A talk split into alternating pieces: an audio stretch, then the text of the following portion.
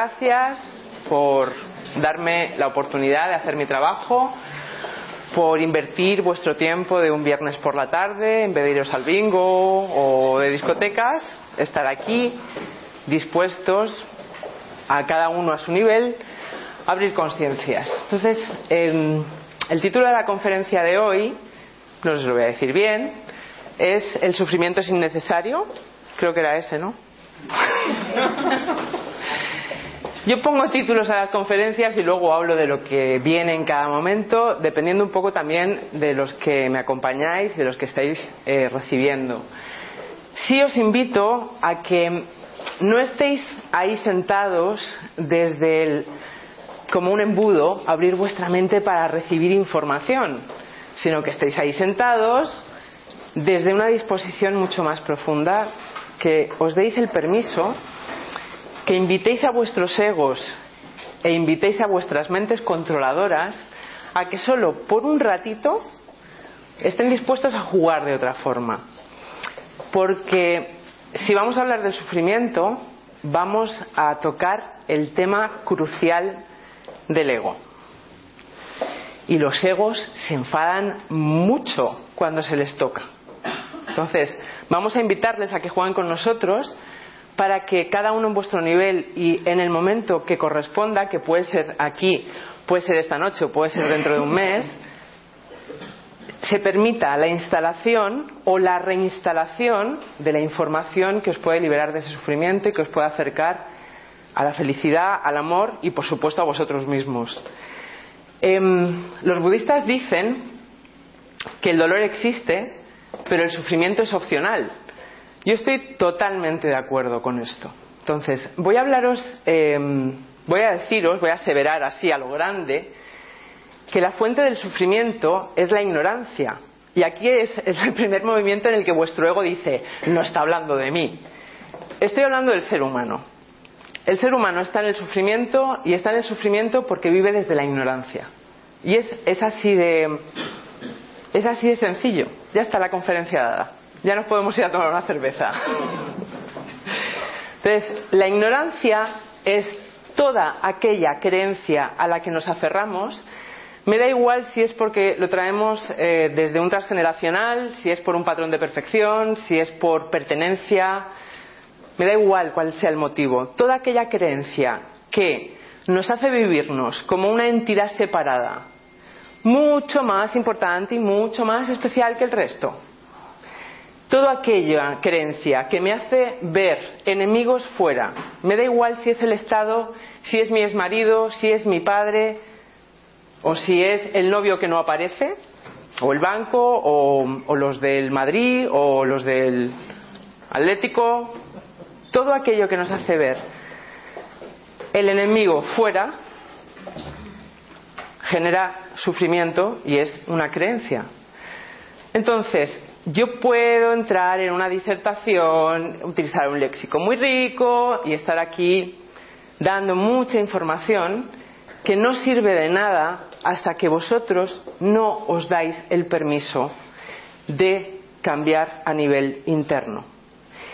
Nunca hablo ni en mis talleres, ni en las conferencias, ni, ni tomando un café de nada que no haya experimentado y que no haya experimentado no desde leerme un libro, sino de una forma integral.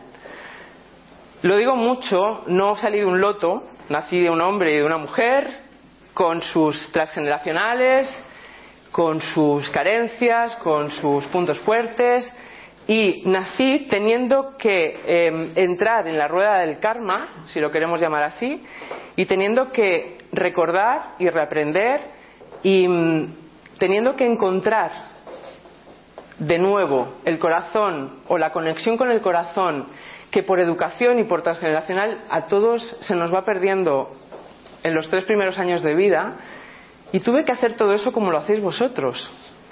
Y a mí me han educado en una religión judeocristiana como a la mayoría de los españoles, con ese concepto de sacrificio y con ese, con ese concepto tan malentendido de servicio y con ese concepto de culpa. ¿Os suena todo esto, no?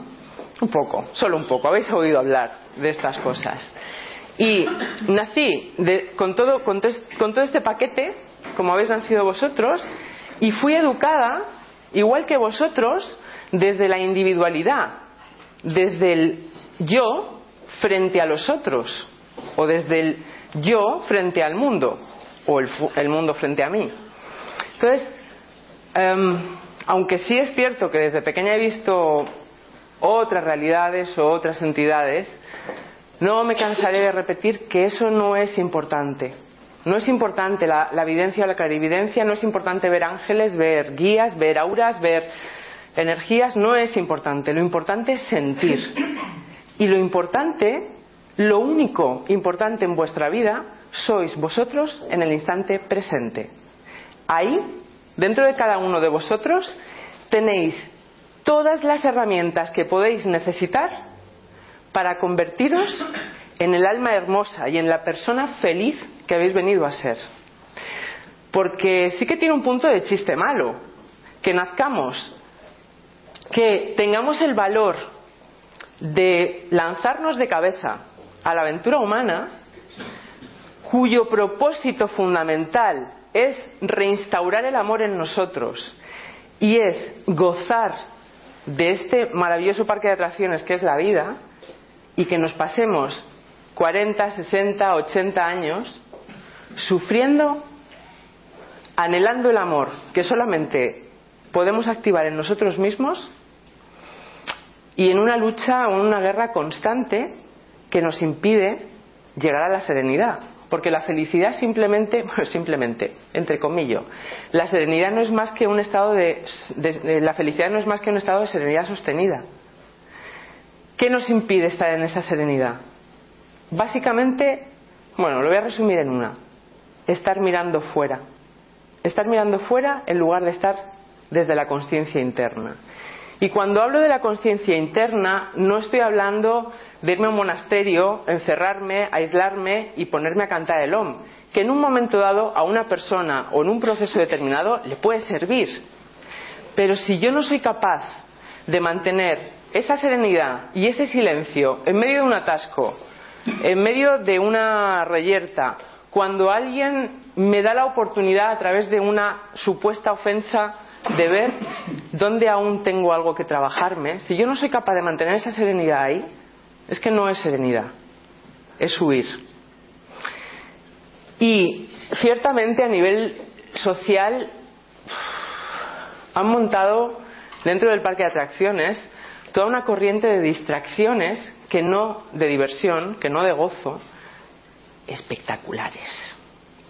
Entonces entramos en una dinámica sin darnos cuenta en la que como cada vez que yo reniego de mí, cada vez que yo me juzgo, que me juzgo, si yo me juzgo estoy jugando al, juzgando al de enfrente. Esto funciona así. Y que nadie me diga, no, no, no, no yo, no, yo no juzgo al de enfrente, yo solo me juzgo a mí. Si tú te juzgas a ti, estás haciendo una comparación con lo que ves fuera. Y en lugar de tomar conciencia de que lo que ves fuera es simplemente alguien que desde el amor, aunque sea de forma inconsciente, desde el amor se está prestando a ponerse el disfraz que tú necesitas tener delante para descubrirte, si no somos capaces de ver eso, estamos en la deshonestidad. Y desde la deshonestidad no salimos de la ignorancia. Estoy dando vueltas, pero al final vamos todo el tiempo a la ignorancia y al sufrimiento.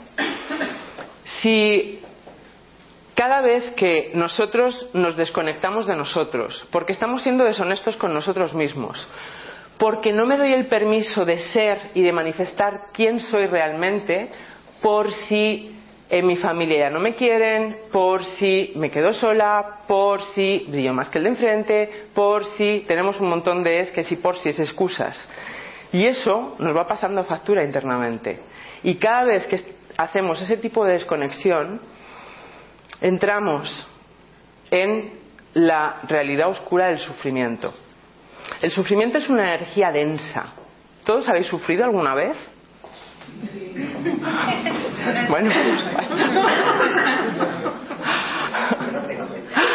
sí, han sufrido alguna vez. Bueno, si es solo una, tampoco pasa nada. También está bien experimentarlo para luego valorar más la felicidad y la serenidad. Cuando entráis en el sufrimiento, la frase con la que he empezado, que es el dolor existe, el sufrimiento es opcional, es, una realidad, pero una realidad de las absolutas. El dolor, el dolor implica esa separación que sentimos internamente del uno. Porque en el momento que entramos en tercera dimensión y en este mundo de apariencia dual, nos vivimos desde esa dualidad y desde esa separación de tú frente al otro. Y esa separación es la que activa nuestro dolor. Y ese dolor es necesario para que recordemos que tenemos que volver al hogar, para que recordemos que tenemos que volver de nuevo al uno. ¿Hasta aquí me seguís? No pasa nada por sentir dolor. ¿Habéis estado alguna vez tristes y, a diferencia del sufrimiento, esa tristeza simplemente era una tristeza con calma y no pasaba nada más. Eso tiene que ver con el dolor. El sufrimiento, a diferencia del dolor, es cogerse a un suceso que lo mismo ni ha pasado, o pasó hace 20 años, o puede que pase dentro de 20 años, y poner toda la energía mental y toda la energía emocional a alimentar ese recuerdo que no deja de ser una ficción o esa posibilidad que no deja de ser otra ficción. Entonces en el sufrimiento cogemos toda nuestra energía, nos cargamos de importancia, porque para especial e importante mi ego y yo, y entramos en el esto es injusto, porque a mí, yo no quiero esto, y porque el otro tiene lo que tiene y yo no, etcétera, etcétera, etcétera. Esto es alimento para el ego. ¿Tenéis unos egos? Así, rollizos. El ego no es malo. O sea, el ego no es, es como todo lo demás, no es ni bueno ni malo. El ego es, en un principio, su intención es ser nuestro aliado. Pero a base de ignorarle y de desconectarnos de nosotros mismos, se termina convirtiendo en un monstruo si lo educamos, si le enseñamos o le recordamos que puede jugar con nosotros de otra forma, se convierte en un gran aliado que nos señala cada vez que nos encontramos o la vida nos pone delante una situación que yo internamente tengo que trabajarme porque vivo como carencia. ¿Explico esto? Si yo mm, no me quiero a mí misma, Voy, con un ejemplo de los vulgaris, de los que les pasa a mucha gente. Si yo no me quiero a mí misma, yo internamente me vivo como si tuviera una carencia de amor, porque soy yo la que no se quiere. Pero como para empezar a amarme tengo que responsabilizarme de mí, y la responsabilidad al ser humano le da un poquito de susto, lo que hago es ponerme a mirar fuera. Al mirar fuera lo que voy buscando es a quién creo yo que quieren, lo cual no tiene que ver con la realidad, es simplemente mi percepción distorsionada. Entonces, llego un día a una fiesta y veo a Gene y veo que es la reina de la fiesta. Y a lo mejor es la reina de la fiesta porque es su forma de ocultarse. A lo mejor es la reina de la fiesta porque todo el mundo la está criticando, pero yo eso no lo escucho ni lo registro a lo mejor es el único día en su vida en que va a ser la reina de la fiesta, todo eso a mi ego le da igual. Lo que yo veo, lo que yo vivo, es que llego y la reina de la fiesta es ella y yo, como mi carencia es el amor por mí, la juzgo. Evidentemente ahí ya sacáis el destripador y desde el pelo hasta las chanclas se lo voy a criticar absolutamente todo, para yo sentirme por encima. Ahí yo veo el enemigo. Mientras ella exista, no me van a querer a mí. Eso no es real. Pero eso, donde se va toda mi energía, desde la ignorancia, porque el juicio siempre es ignorancia, es lo que a mí me mete en sufrimiento. Da igual si tengo aquí a cuatro personas diciéndome mm, qué bonita alma tienes. Yo ya no lo voy a registrar.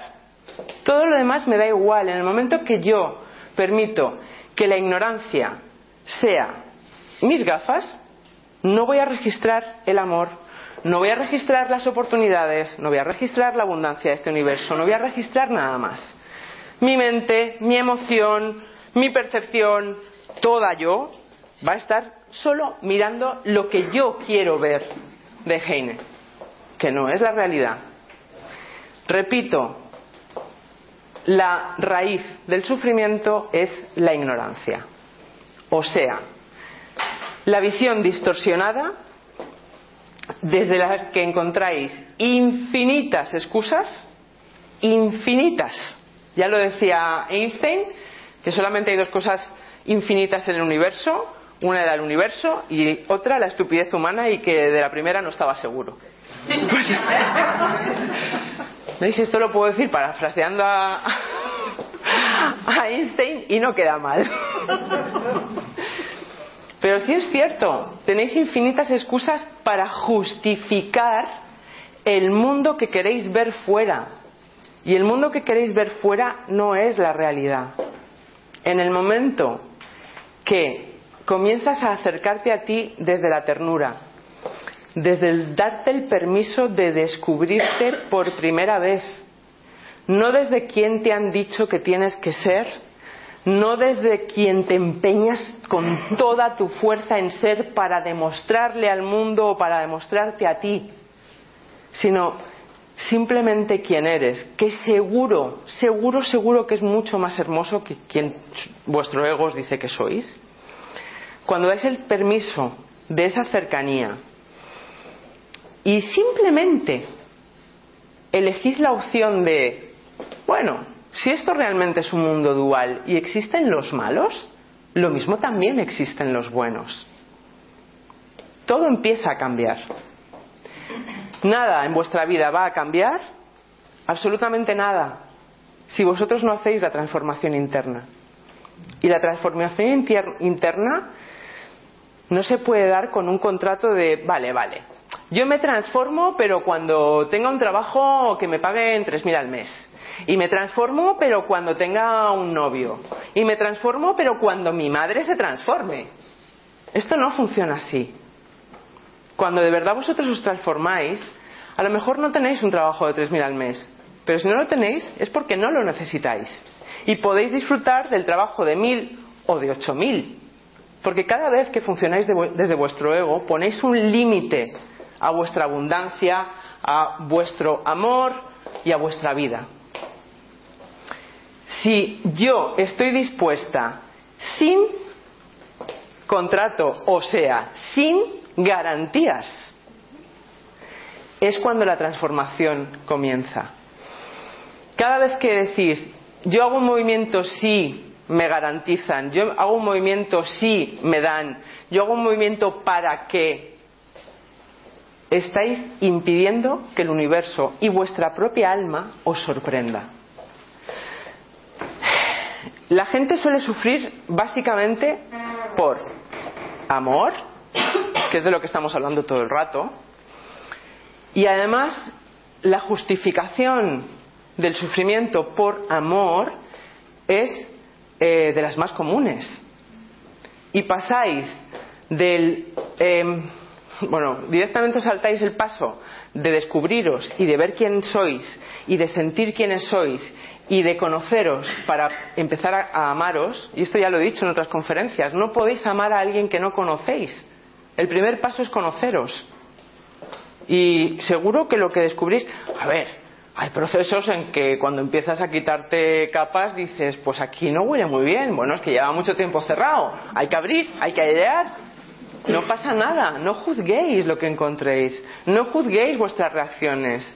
Estáis descubriendo las reacciones de vuestro ego, Estáis descubriendo las reacciones de un transgeneracional, de una comodidad, de una anestesia en la que habéis caído. No pasa nada. No pasa nada siempre y cuando no os metáis caña. Pues hoy ya no quiero mirar más. Enciendo un inciensito y mañana sigo mirando. Hoy me voy a descansar y mañana sigo mirando. Entonces, como no queréis mirar, os da miedo mirar o no habéis aprendido a mirar, buscáis fuera que os den ese amor. Como ese amor no lo podéis recibir de fuera, nada más que en la medida que vosotros os lo deis de forma interna, ya tenéis garantizado el sufrimiento. Porque para que me amen fuera, tengo que esforzarme. ¿A que sí? Tengo que demostrarle al otro que aún soy digna de que me ame. Tengo que estar demostrándole constantemente todas mis lindezas, todas mis beldades, etcétera, etcétera. Y tengo que hacer malabarismos que ni siento ni me apetecen, pero además me sirven para conectar con el sacrificio y con el punto mártir, victimoso del judio-cristianismo. El servicio no quiere decir, y hablo desde la conciencia y no desde una religión que siempre parcela y limita, el servicio no quiere decir voy a hacer por ti cuando yo no estoy disponible. Los que habéis comprado la vía del servicio, lo que habéis comprado simplemente es el yo, como soy, me siento incapaz de hacer por mí, voy a hacer por ti para que tú estés en deuda conmigo. Y desde el servicio, lo único que hacéis es desconectaros de vosotros, seros desleales y cuando sois desleales, no podéis amaros. Tenéis que ser leales con vosotros mismos. Entonces, esta es una de las vías más usadas y más gastadas para justificar el sufrimiento. La otra son los temas económicos. El ser humano es tan pobre que busca dinero cuando puede tenerlo todo es una de las vías más fáciles y más rápidas para estar juzgando al de enfrente. Para, dentro de vuestro mapa, que vuelvo a decir que no es la realidad, estar pensando en lo que gana el otro o lo que tiene el otro o las posesiones que ha atesorado el otro sin saber el precio que el otro ha pagado y sin tener ni un minutito para contemplar si esas posesiones supuestas al otro le dan felicidad. A lo mejor el otro es más infeliz que vosotros, pero da igual. Bueno, además en España, desde que está el montaje de la crisis, porque no deja de ser un montaje muy bien montado para meteros en miedo y para que ya podáis regodearos en el plano de la queja hasta aburriros, está, esto se ha incrementado mucho. Y lo que gana el otro y lo que dejo de ganar yo y me han quitado el subsidio y, es echar de nuevo la culpa al Estado, al si sois trabajadores a los empresarios, si sois empresarios a los trabajadores. La culpa siempre la tiene el de frente. Cuando encima la crisis ha sido un montaje, no ha sido real. Y es un hecho porque años después ya se ha visto que la gente que no ha entrado en miedo no ha padecido la crisis la gente que ha entrado en miedo ha padecido la crisis. No es que el mundo sea injusto. Si, has vivido la crisis es porque tú has elegido vivir la crisis. Para enfrentarte a tu miedo, para que vieras dónde estabas poniendo tu poder. Para un montón de motivos. Pase lo que pase, tanto, y esto tiene que ver con la diferencia entre la realidad y el mundo de la ignorancia y del sufrimiento. Pase lo que pase, a cualquier nivel, tanto a nivel eh, mundial por los gobiernos, tanto en vuestro pequeño universo que es vuestra casa, como en vuestro cuerpo físico, pase lo que pase, vais a sintonizar con aquello que está en resonancia con vuestra propia energía. Nada más. De hecho, esto, esto es evidente y esto lo habéis comprobado mil veces. Yo aquí estoy diciendo unas palabras, cada uno estáis oyendo unas cosas diferentes. Cada uno oís o escucháis aquello que os resuena y que está en resonancia con vuestra propia frecuencia y con vuestro propio momento. Y lo mismo no tiene nada que ver con lo que yo estoy diciendo, pero si es lo que os sirve, bendito sea.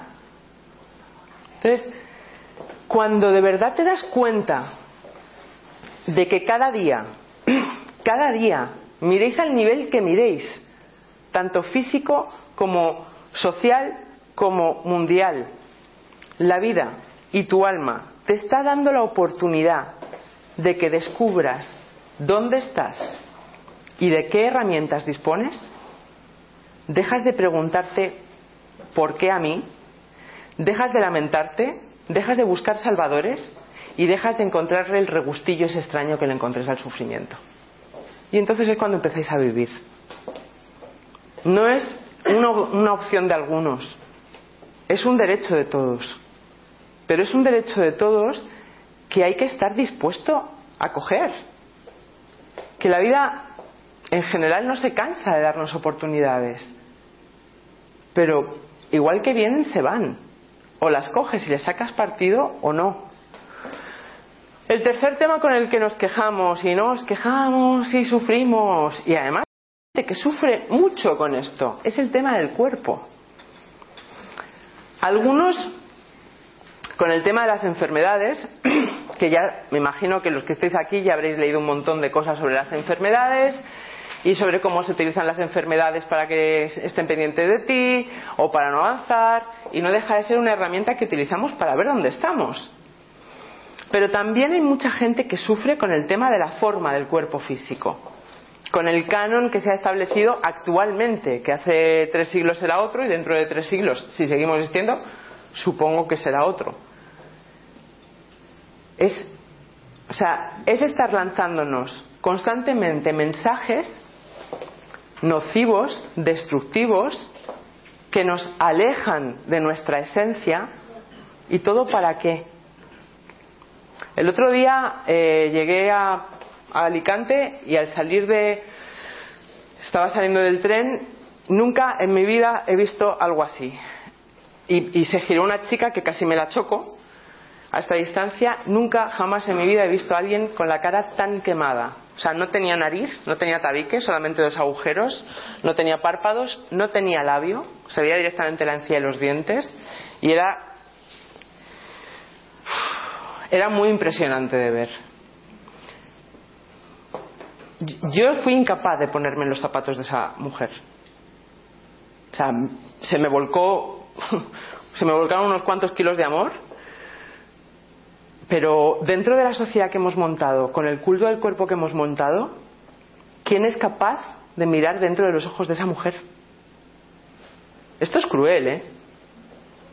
O sea, que seamos incapaces de mirar más allá de la forma física es cruel. Es un sinsentido que yo creo que ya está llegando al, al máximo que puede llegar.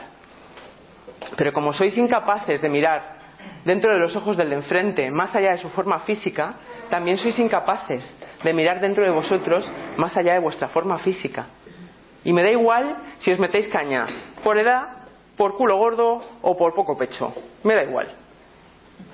Sea por lo que sea, no estáis mirando quién sois.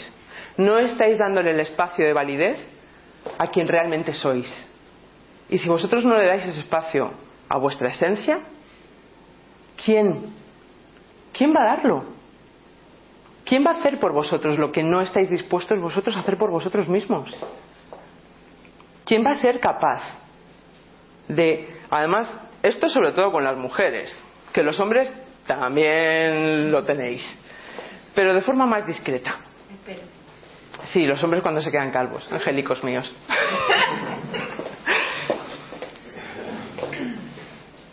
Una mujer que tiene complejo mm, físico ya le puede estar diciendo su pareja o toda una discoteca entera, qué buena estás, que no se lo cree. ¿Qué piensa? ¿Qué pensáis? Esto es lo que quiere.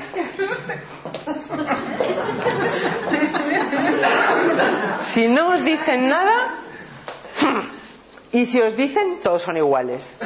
¿Qué coño queréis?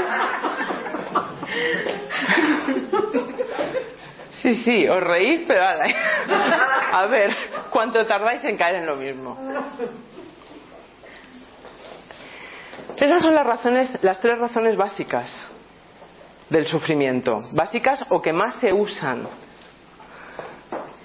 Hay situaciones en la vida, y repito, cada día, cada instante, la vida y su generosidad me está dando la oportunidad que vea dónde estoy, desde dónde me estoy moviendo, de qué herramientas dispongo y me está preguntando, ¿quieres? ¿Quieres disfrutar? ¿Quieres vivir? ¿Quieres gozar? ¿O quieres quedarte ahí? Y cada instante elegimos.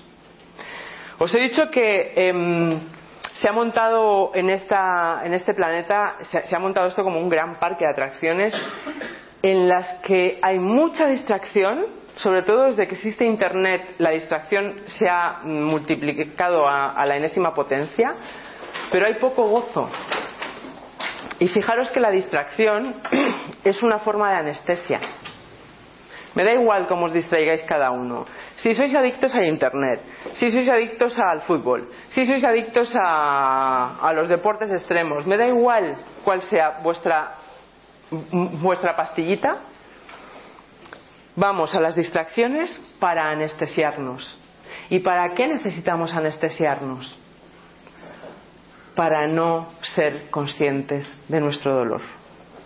Cada vez que nos alejamos de la conciencia de nuestro dolor, entramos en la inconsciencia y en el sufrimiento.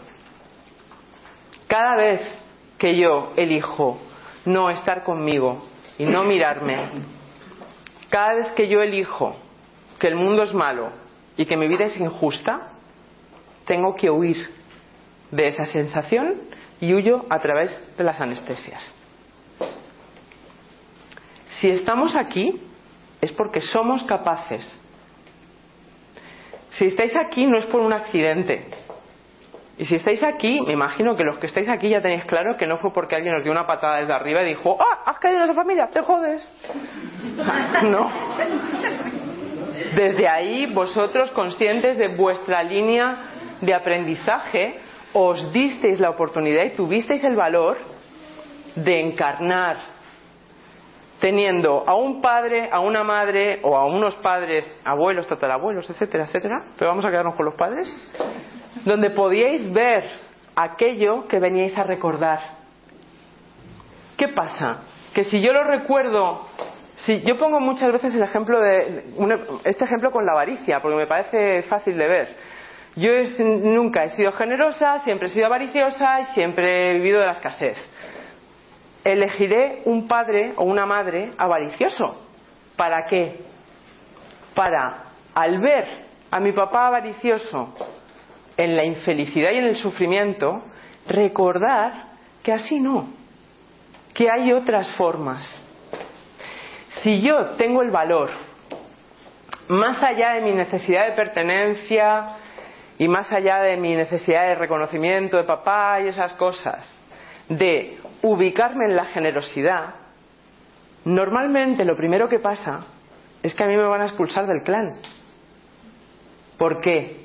Porque cuando alguien enfrente vuestra os muestra, que no demuestra, os muestra que es posible hacerlo de otra forma, lo primero que le pasa a vuestro ego es que dice, mm".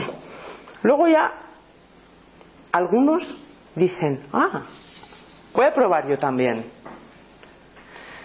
¿Cuántos estáis dispuestos a vivir la expulsión del clan?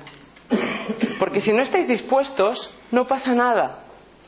No pasa nada siempre y cuando no sigáis echándole la culpa a vuestro padre de vuestra escasez. ¿Esto está claro? Uh, meridiano. Venga, vamos a volver a invitar a vuestros egos a que jueguen un rato. que no va en serio, que es un juego que no, que sí, seguro, seguro no, hay unos cuantos avariciosos por ahí, que no iba por vosotros, que era un ejemplo. La única forma que yo tengo de verdad, de verdad, de verdad, de hacer algo por vosotros es hacerlo por mí misma. No es deciros lo que tenéis que hacer, y mucho menos es hacerlo por vosotros. Si yo os digo lo que tenéis que hacer, soy una soberbia que está dando por hecho que vosotros sois unos inútiles o unos descerebrados. Vosotros sabéis lo que tenéis que hacer. Si yo me pongo a hacerlo por vosotros, os estoy haciendo unos inútiles, os estoy haciendo dependientes de mí y estoy contrayendo o estoy generando una deuda con vosotros. Si yo simplemente lo hago, algún día alguien verá que es posible. De hecho, por eso, actualmente, por mucho que estén bajando niños con un nivel de conciencia más elevado, desde hace años ya, no van a venir maestros ascendidos a hacer, vengo a salvaros. Si, os aparece uno que dice que viene a salvaros, salid corriendo en la dirección opuesta, ¿eh? No os fiéis. Vienen almas con el mismo compromiso que vosotros, a caminando mostraros que vosotros también podéis caminar. ¿Cómo me vais a creer si yo bajo en una nube o en un platillo volante o bajada por dos ángeles? No sería, no sería creíble, no tendría credibilidad, porque claro, viniendo desde aquel mundo tan lejano, desde allí se ve todo diferente. En realidad desde allí se ve igual que desde aquí, siempre y cuando aquí sepáis enfocaros. Es simplemente un tema de enfoque. O miro desde mi ombligo o miro desde mi conciencia. Y mi conciencia es mi corazón, es mi alma, es mi amor. Desde mi ombligo sois todos muy grandes y muy peligrosos. Desde mi conciencia sois yo. Estáis aquí porque tenéis algo para mí y porque yo tengo algo para vosotros. Y desde ahí hay un fluir. Pero cuando yo de verdad veo desde el amor, no, no hay un, ay sí, tú traes la pulsera para mí, pero es que yo quiero el boli. No, es que tienes para mí, qué tengo yo para ti. Cuando nos movemos así, descubrimos dones y herramientas que de otra forma no sabíamos que teníamos, desconocíamos que teníamos. Es darnos el permiso de ir más allá incluso de ponernos en los zapatos del otro. Porque el sufrimiento, repito, tiene que ver con el juicio, con estar desde mi mapa pequeñito y, perdón la expresión, de mierda, limitando la vida del otro a lo que yo soy capaz de pensar. Y la vida del otro no es mi vida. La vida del otro es más grande que mi vida. Mi vida es más grande de lo que yo pienso que es mi vida. Desde el sufrimiento no salgo de los malos, los enemigos, la lucha, el esfuerzo, la complicación y el sufrimiento. Desde mi ombligo no puedo salir de ahí. Desde, desde mi ombligo no puedo darle el permiso para, a, a nadie y a nada para que entre o para que llegue a mí. Entonces, ¿os van a pasar cosas? Esperemos que sí. Las que vuestro ego quiere, esperemos que no. Esperemos que os pasen cosas de verdad ricas. Cosas que estén más allá de vuestro entendimiento racional para que se reactive la magia que lleváis dentro. Os voy a contar un cuento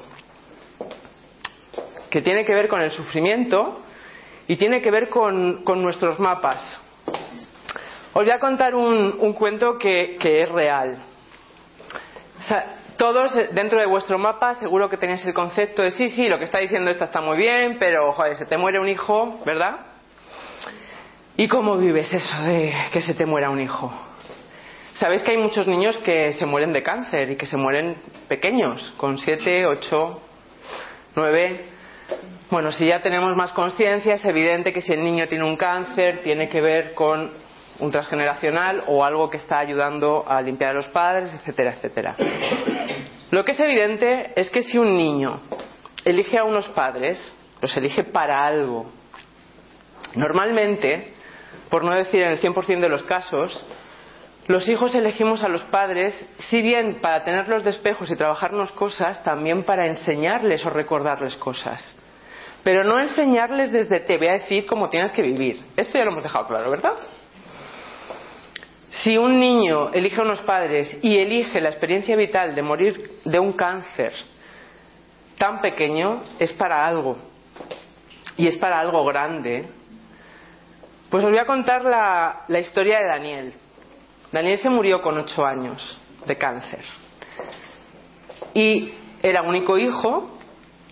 Voy a intentar contarla sin emocionarme, que a veces me emociono. Sus padres no creían en nada, absolutamente en nada. Evidentemente, yo no creo que porque creas en, la reencarnación te resulte sencillo ver cómo tu hijo se está muriendo, ¿vale? Pero si además tú no crees en nada, y te aferras más al cuerpo como, como la única existencia, tiene que ser más duro. Daniel estuvo mucho tiempo muy malito y Daniel le pedía a su madre, los tres últimos meses, mamá, por favor, déjame marchar. Mamá, por favor, déjame marchar. Y la madre no podía. Y la madre se lo decía, no, no puedo dejarte marchar yo no voy a juzgar la posición de la madre porque me puedo poner en sus zapatos. Y un día el, padre de Daniel ya cogió a la madre y la tuvo una conversación con ella, la sostuvo y, y le pidió el padre también por favor que le dejara marchar. Y al día siguiente Daniel estaba hospitalizado y la madre fue rota y le dijo que le dejaba marchar. Y fue en ese momento cuando Daniel le dijo, mamá, yo solamente había venido para que sepas que los ángeles existen. Y se murió. Cuando los padres de Daniel llegaron a casa, encima de la cama de Daniel había una carta escrita por Daniel. Daniel llevaba hospitalizado seis meses. En el que le explicaba perfectamente que había nacido simplemente para que supieran que la muerte no era el final y que los ángeles existen. Voy a volver a beber agua. Ahora que me lo han puesto fácil, voy a aprovechar.